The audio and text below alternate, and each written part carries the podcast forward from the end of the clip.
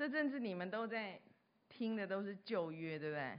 前一卷书是以斯拉记，然后尼希米记，你没有觉得很遥远吗？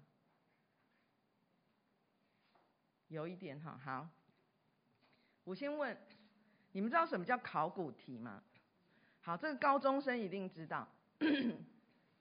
那个高中生，你们觉得考古题重不重要？很重要。我来问一个，来，嗯、来就那排，葛翔，你觉得考古题重不重要？非常重要。那个七年级，你们知道什么叫考古题吗？知道。考古题通常什么时候你会很想要有？好，这次考试以前考了什么？我想知道什么，然后我就去练习考古题，对不对？考古题超重要的哦。就是以前的人曾经做过什么题目，然后我现在来试试看我会不会。你现在在读，不管是旧约新约，对你来讲都是考古题。然后这个考古题，你就要想那时候在做什么事情，然后我现在要做什么事情。所以考古题是，我们一直都要去追寻的，这会让你的考试非常的顺利。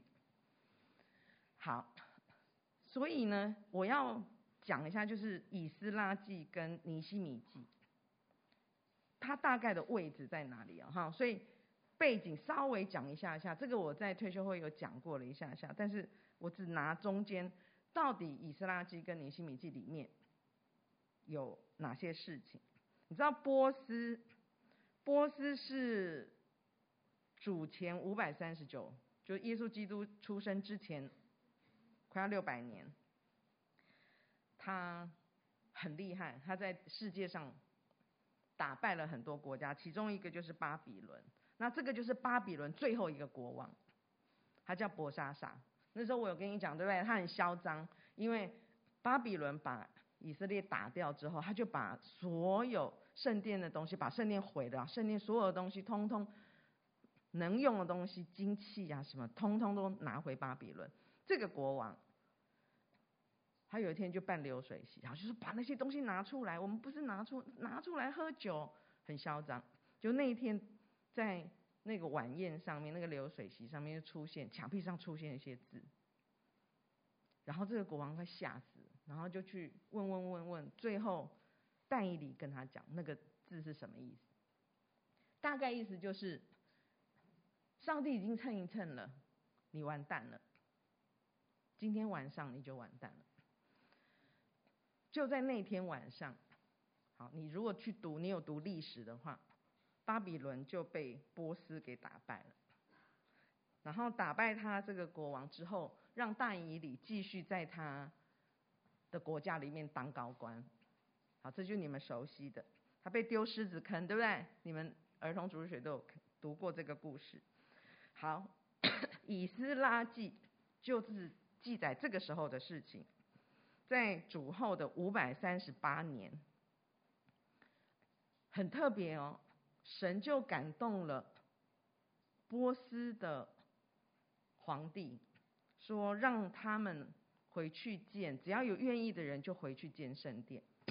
这很奇怪，我打打个比方哦，不是真的发生哦，哈，你们知道我们曾经日本统治过台湾，对不对？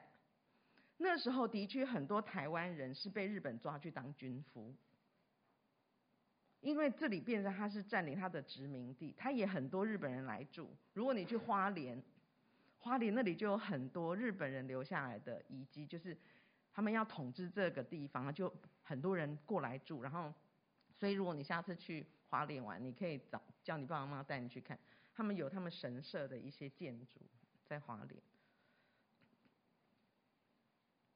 这个情形就有点像日本占领了这里，然后把很多人抓到日本去。他专门抓那种又高又帅，看起来就很聪明。为什么？因为这样就可以帮他们日本做事，对不对？所以他们就抓了一群人到了日本。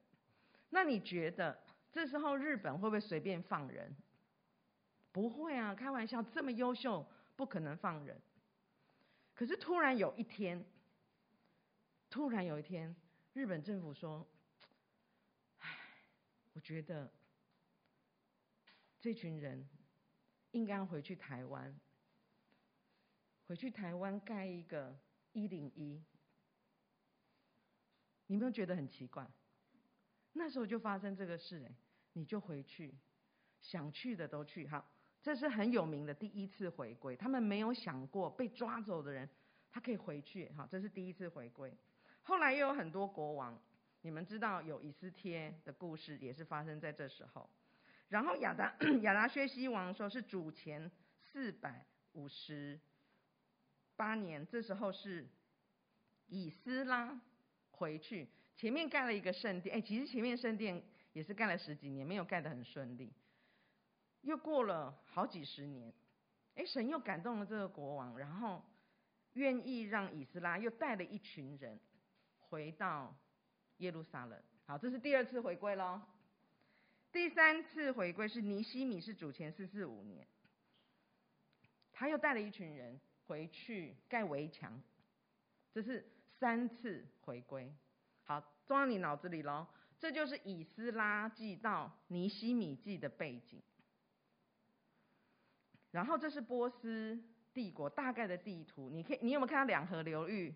你们应该会两河流域。等下我七年级会就大家都会。七年级你们知道什么是两河流域吗？知道吗？知道。你知道两河流域是人民，不是人民。人类古文明发展一个很重要的地方，因为那里很肥沃。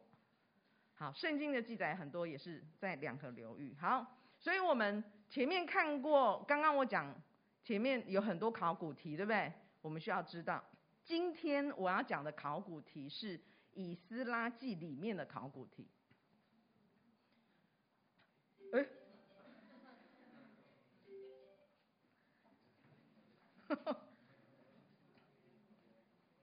好，这个考古题是发生在你可以看到以斯拉是四五八，然后尼希米是四四五，差几年？很棒，十三年，对不对？也就是以斯拉带了一群人回去了，很特别。尼西米就很留意，以斯拉、尼西米都是在巴比伦出生的，也就是如果照我刚刚讲的那个故事。就是他们都在日本出生，他们虽然是台湾人，可是他们都在日本出生，所以你觉得他们对台湾文化会熟吗？理论上不熟，对不对？可能话也不会讲。但是很特别是以斯拉对神的律例非常的熟悉，尼西米更熟。怎么看呢？好，我刚刚讲说我们要看尼西米里面的考古题，里面到底发生什么事，所以我要帮你们复习一下哦。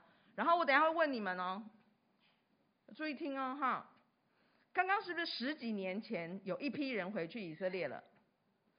就好像日本在十几年有人回去台湾了。好，尼西米是九正，然后他就很好奇，所以有一些人从以色列回来，尼西米就跑去问这些人说：“哎，以色列过得那边的人过得好不好？那边状况好不好？”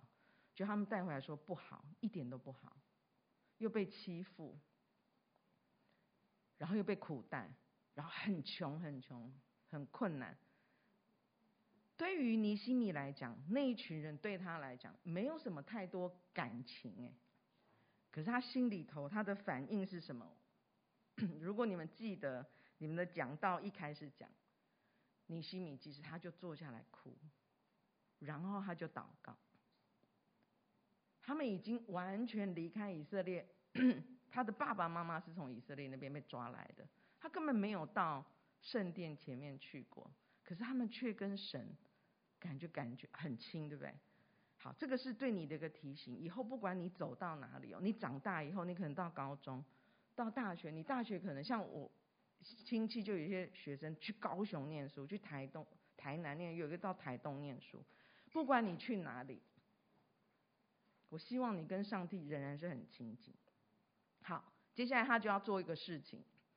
他想了很久，他还是冒死去找跟他在王面前就很苦恼。然后王就问他，他还是跟王讲，他说：“求你差我往犹大，到我列祖坟那里，那城就是以色列城，呃，耶路撒冷城。”他说：“我想要去重新建造。”神又感动这个国王说：“好，你去，而且替他开路哦，你可以去。”好，所以这就是为什么尼西米会带一群人回到耶路撒冷。所以怎么走呢？他就从这是他的出发的地方，苏珊，然后就走啊走啊走啊走啊，要到耶路撒冷城。那中间那个线箭头就是他们走的方向。这要走很久，可是他们很快就到了。那为什么不直直走？因为人家公路开这样，你不可能说我从台北到台东，然后我就拿尺画有没有直直的？请问台北到台东直直的会遇到什么？中央山脉，你怎么过去？哈，你一定是要要走公路，所以他们也是走。那时候公路是这样开的。然后尼西米很特别哦，他是一个非常非常细心的人。他一到耶路撒冷，如果是你，你你要赶着赶快开始要动工，对不对？没有哦，请你学习他。他一到那里三天，他都没有做任何事。然后他是晚上，就悄悄的在那个城开始绕，看看城的状况。所以宣师母告诉你们，你们现在开始学什么？做任何事情，你不要急躁。如果你神给你手上什任何事，我说神给你任何事，你不要想只是教会里的事哦。你所有出去，就算你呼吸都是上帝给你的。然后你就要想想上帝要你做的事情，然后小心的去做。他就很小心，他很低调。等他看完之后，他就把人召集来，召集起来说：“来，我们要开始盖城墙了，不要再受人欺负。”然后他很。认真的就做很很聪明的分，因为去都你知道以色列都有支派，他就按照不同支派分。他说：“好，你们家到你们家，你们就盖这一段；你们家、你们家、你们家就盖这一段。”好，大家就分工开始盖盖城墙。接下来，你不要以为做神的工都顺利哦，这时候就有人来挑衅了，一个撒玛利亚人来挑衅。然后还笑他，说：“哟，你们是什么豆腐工程哦？狐狸上去都垮了。”好，那为什么是撒玛利亚人？你看哦，你有没有看到耶路撒冷城？上面那一块是撒玛利亚。你知道撒玛利亚人跟犹太人他们就是处不好，然后他们很靠近。那时候有犹太人根本没有什么靠山了，所以那个撒玛利亚人一天到晚来欺负他们。这是为什么这个人敢跑来这边笑他们？然后一听说盖城墙。你你盖什么城墙？盖城墙就围起来，对？那我就不好欺负你们，对不对？不行。这时候，尼西米的反应是什么？他也是祷告，然后很专心的做工。你如果遇到任何困难，你可以让上帝成为你的后盾，然后你要专心做你本来就该做的事。我再说一次，你要做你本来该做的事情。有人欺负你，有人讨厌你，你在学校里头可能遇到谁做了什么奇怪的事，你可能功课很重，你考试很多，你要专心做你该做的事。好，然后这个后来有人是已经欺负他们，欺负到要杀他们了，他想不行不行，所以他们做了一件事情，就是我们要保护我们的家人，所以他们就决定一只手拿武器，另外一只手做工，这很麻烦，对不对？这是你们上礼拜听的，对吧？才才上礼拜哦，哈，上礼拜讲的，一只手拿兵器，一只手做工。今天到了第五章，训练师母想让你们看看，尼西米有两道题是他学，然后你也要学。但是在这之前，我先问你一个问题。你有没有曾经遇到什么事情是你觉得很不顺眼或让人生气？然后你怎么反应？好，我常常这样，你们会一一片空白，对不对？我现在讲几个实例，看看你会怎么反应哦。哈，来，请看第一个，他们我在网络上看到的哈，这是一个人的家，你有没有看里面一台车，外面一台车，有没有看到？有哈，你有没有看到有一个铁框框？那个就是铁门的框框，看到没？就是在那个两台车中间，所以那个黑车是不是完全在人家家里面？然后那个铁框框就是咔咔咔，如果铁门关起来，这就是他家。这样看得懂这个图吗？看得懂哦。好，发生什么事呢？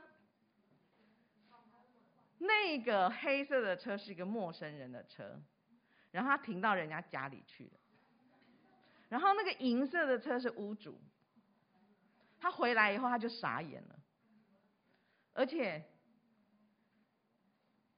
那个屋主急着要出国，所以你猜他做了什么决定？他没办法开啊，因为那个黑车是陌生人的，他也找不到他，而且他那一天就已经，他那一天就是回来拿行李要出国，怎么办？怎么做？气不气？如果是你，气不气？也很着急。好，我告诉你，他做了什么事，好不好？他呢，就哗啦哗啦哗啦，把铁门给放下来。然后那个灰色的车呢，就停在那里。然后他就留了一个字条给这个屋车这个陌生的车子，就说：“这是我家，然后你停进来，然后我也找不到你，可是我急着要出国，那就等我回来你再找我。”然后他这个出国不是出一天两天去玩哦，他是送他小孩去日本读书，所以可能这一去就是什么。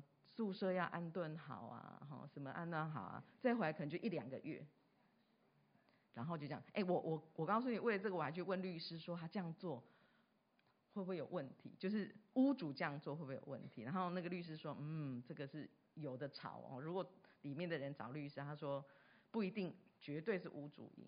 好，所以有你就看到他就觉得好，这个是自己财产，他这样子反应，OK。好，第二个，如果你是在你会不会很受不了？有没有好哦？对不对？你会怎么做？好，我问问奶奶，你会直接跟她说：“阿姨，你这样不好的举手。”有没有人会这样？就阿姨有哦，哈，阿姨你这样不好哦，而且你让他翘那个脚颜色，他是不爱做。好，如有就是心里这边念念念念念念念，就是嗯、怎么会这样子？这没公德心，是不是？会只是念一念就算了的，举手。好，有，好，就念一念。好，手放了。会像这个照片，一定是有人照，对不对？照了以后到爆料公告公那个公社里面去 po 文，然后说这个阿姨是很糟的，举手。也不会。哎，那没举手的是怎样？好，我先问，你觉得这样子心里会觉得会念说很糟的举手？这应该很没有。好，手放高子用，你觉得没问题哦？你会不会觉得这样很糟？啊？要坐那边就好。但是你一看到这个，你会不会？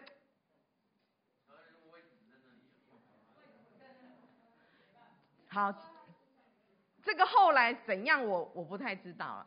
但是你就这个就是不行，对不对？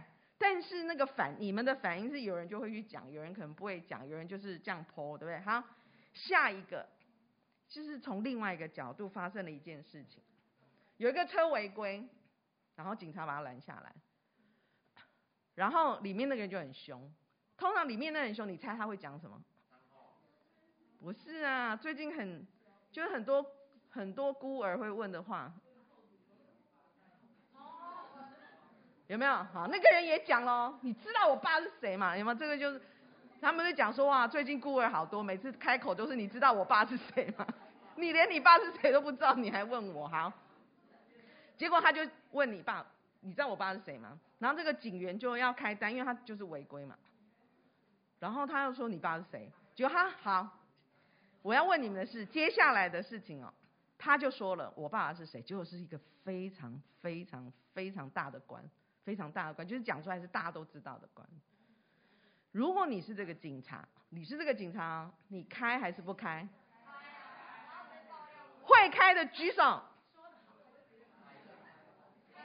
他他官都，好，手放下来。他大概就已经比好了，不要讲是这样就会知道是谁。好，你不会开单的举手。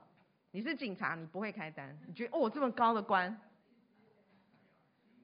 哎，没有人，你们都会开，那没举手是怎样？你你没举手对不对？来，你没举手，你你的反应是什么？你开还是不开？你就站在那里，你开，你总要做一个决定啊。你是就让他过了吗？还是开单？哦，他你说开是不是？好，来，我告诉你，这个有后续，这真的在新闻上有，他的后续，你知道他怎么反应？他开了，他开了，就你爸是谁？但你违规啊，对不对？他就开了。开的时候，你觉得这个小警察心里有没有很多剧场？我如果开下去有什么什么结果？你觉得他会不会想？到到这么大会去想结果咯？因为我开我就冒犯一个很大很大的官，因为他已经想说，你知道我爸是谁，对不对？哈，那我这样开会不会什么？他想完之后，他决定开。好，开完了以后，我告诉你们，后来这个就是闹得有点大，沸沸扬扬也不是大。你知道后来这个警察被记过？有没有很气？被记过理由是什么？因为他违规啊，我开单啊，这没错，对不对？你知道他为什么被记过吗？啊？也不是，罚的钱少，没有。哎，可是真的有很多警察就说，那我看你一个最简单什么？没戴安全帽吗？好，他为什么？理由是，他被记过，理由是你的态度不好。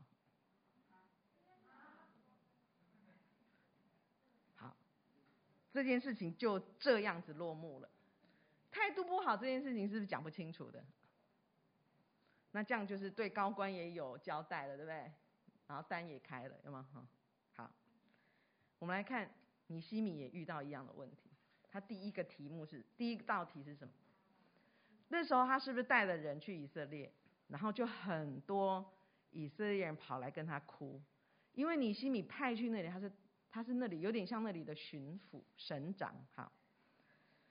很多人跑来找他哭什么呢？他说：“我们需要粮食，我们没有东西吃。”然后又有人来说：“你知道我们所有的房子啦什么都没了，因为我们需要粮食，就把这个抵押出去，甚至连孩子都典当给别人当奴隶。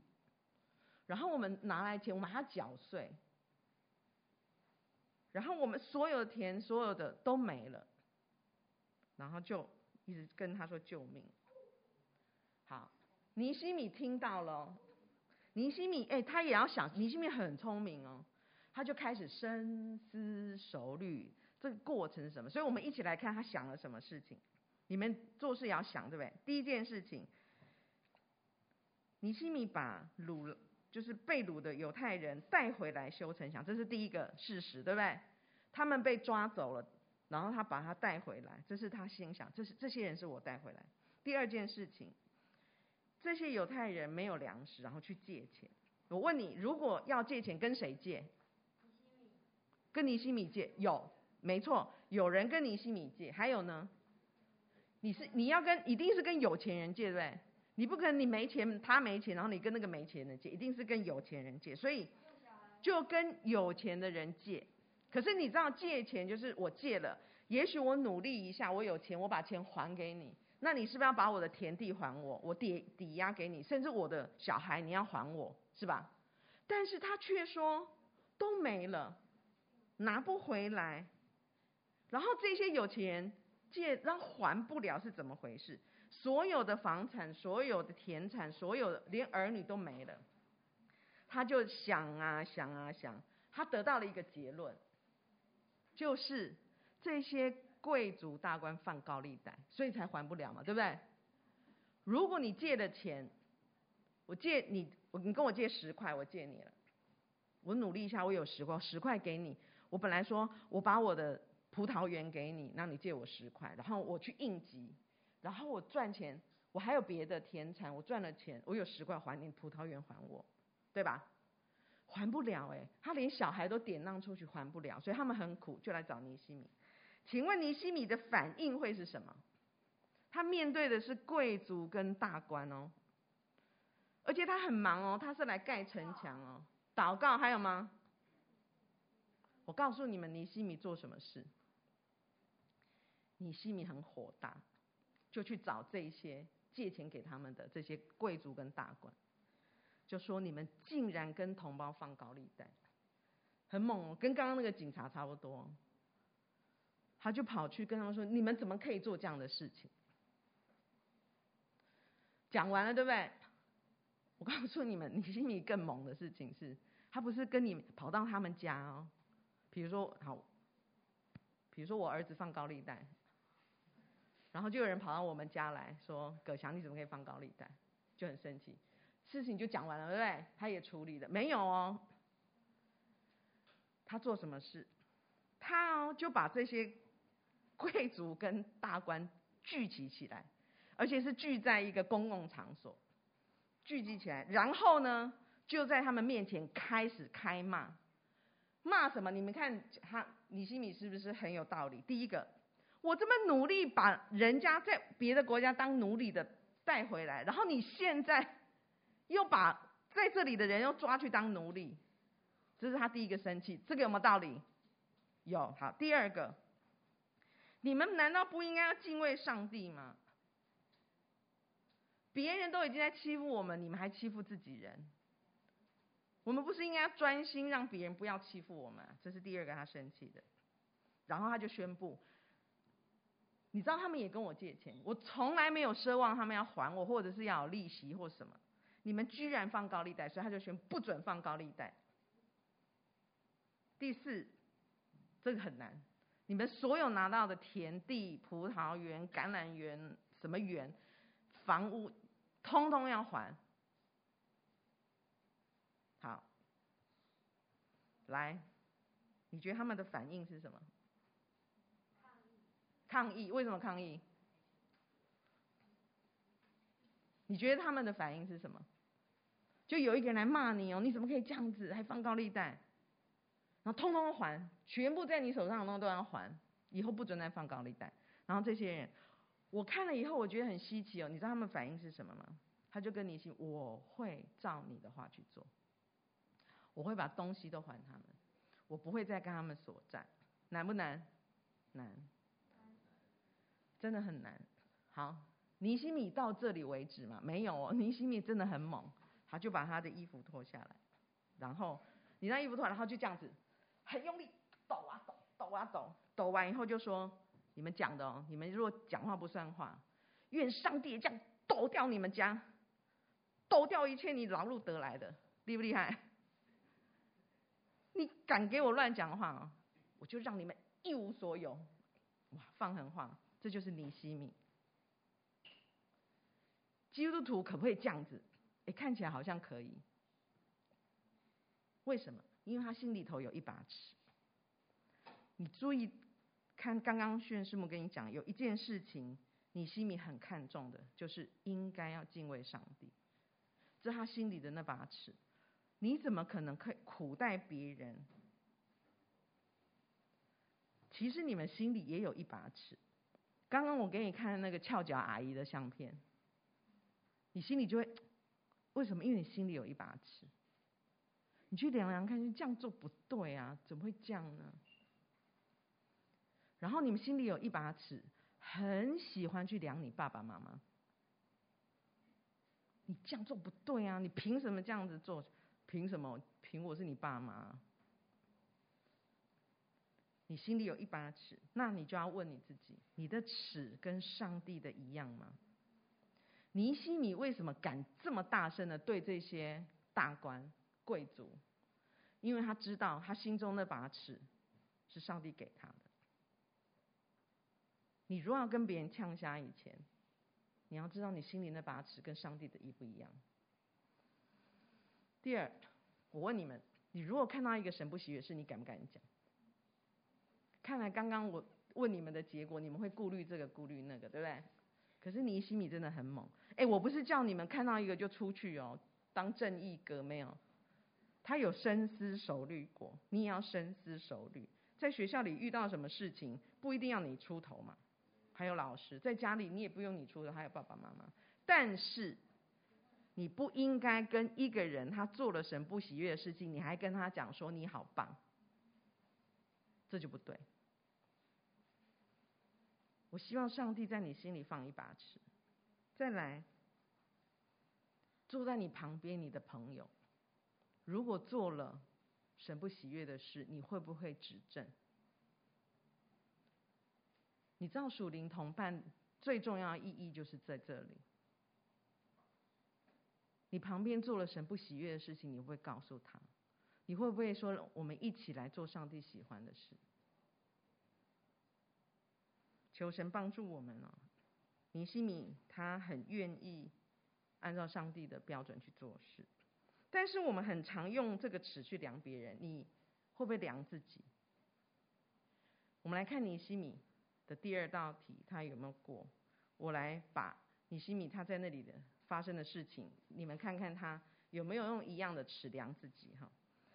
他在犹大省长当了十二年，他在这十二年里头，他需要养一百五十个人。好，那我还列出来哦，养这些人不是只有养哦，养这些人是每天哦，要吃掉一头牛、六头羊，还有鸡鸭鸭，还要给他们酒喝，多不多？很多，他就养这些人，因为这些人要帮他办事嘛，还要盖围墙啊，还要维持秩序啊，要做很多事。但是他说我在犹。在犹太地当在犹大里面当省长十二年，我不拿薪水，我不拿薪水，因为那百姓实在已经太苦了，我不拿薪水，我不欺负百姓。之前的那些贵族是欺负百姓，然后我不欺负百姓，然后我不治产，我不会去霸占人家田地治产。所以你可以知道，这是尼西米十二年了，坚持住十二年了。最近有好多，你看新闻啊，最近有好多官员因为贪污被抓，然后被废，然后谁废了谁又可以补他的位啊，就是整个政治就是，但是他十二年是这样子做事，然后他只做什么事情？他非常专心修墙。我再说一次，你们要很专心修墙。他为什么不这样做？他拿那个尺量一量，他不应该。为什么？因为百姓已经很苦了。因为他敬畏上帝。你一件事情你做跟不做，你要想想为什么。然后他就跟神祷告，就是我们刚刚读那个经文。我的上帝，求你纪念我做这一些，然后施恩于我。然后你读到这里会不会说：哦，你看他就是要想要有好处啊？他就跟上帝说：“你看我做的这么棒，来来来，奖励一下吧！你要给我什么东西？如果他真的要什么东西，他早就从百姓这里拿，是比较更快。所以到底什么是施恩？如果你说我信上帝哪有好处？你看那些没信上帝的过得比我还要好。到底神对我施恩是什么？”我隔壁那个同学，他都没有念什么书，他也不是基督徒，考的比我还好，还学校比我还好。然后我后面那个基督徒考的比我还烂，对吧？我们都会这样比。到底什么是施恩？你心里想要、渴望的上帝施恩是什么？给我好学校，给我大房子，让我赚好赚很多钱，这就是好上帝，这是真上帝，这是我要跟的上帝。你看尼西米，他跟着这位上帝。不是这样的上帝。那他说要施恩，什么？施恩是什么？施恩就是他帮助尼西米更敬畏上帝。施恩是什么？施恩就是他愿意忠于所托。他知道上帝你托付我什么，所以他很专心在盖城墙。你如果能在上帝面前得到上帝托付你的事，这就是一个上帝给你很大的恩典。你可能成功，你可能失败，你可能有人来攻击你，就像尼西米一样，甚至是要你的性命。尼西米做的事情是我敬畏上帝，而且我我不害怕，我忠于所托。那你们，上帝托给你们什么？你们是学生，你现在累积很多的知识，然后你有个专长，期待你将来可以用你的专长来帮助别人，在这社会上有个用处。希望有一天你对别人是有帮助的。如果你脑子还是一直停在我要赚大钱，住我要盖住大房子，那就最后是一场空。请问有谁死掉的时候可以把他的房子带走？我不是说基督徒不能住大房子，可以，但是基督徒不可能住大房子，然后不管其他没有房子住的人。基督徒不可能你过得非常好，但是别人很辛苦，你好像都没看见。所以你住大房子跟赚大钱不会是你的终极目标。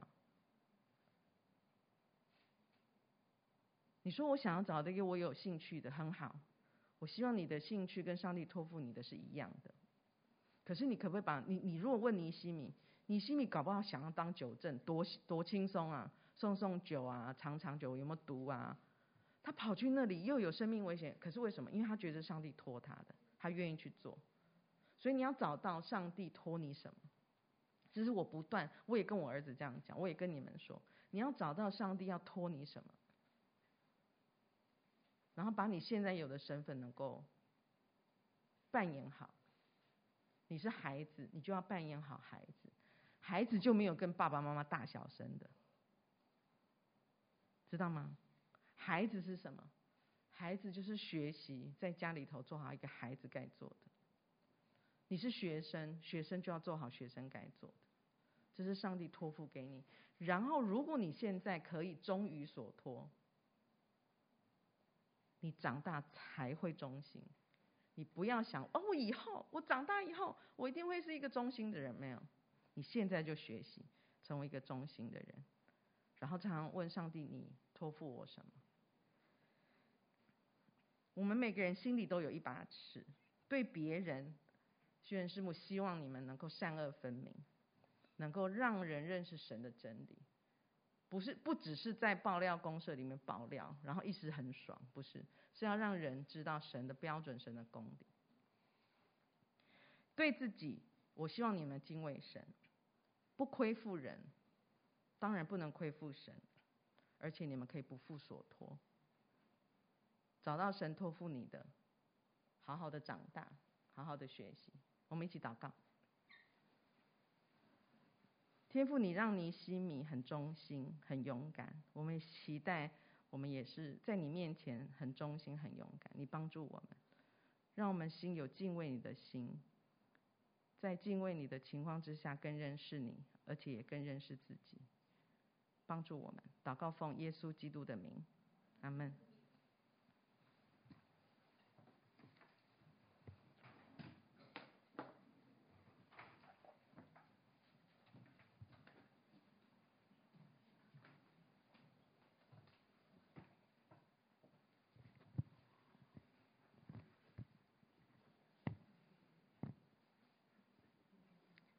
我们一同来唱回应诗歌。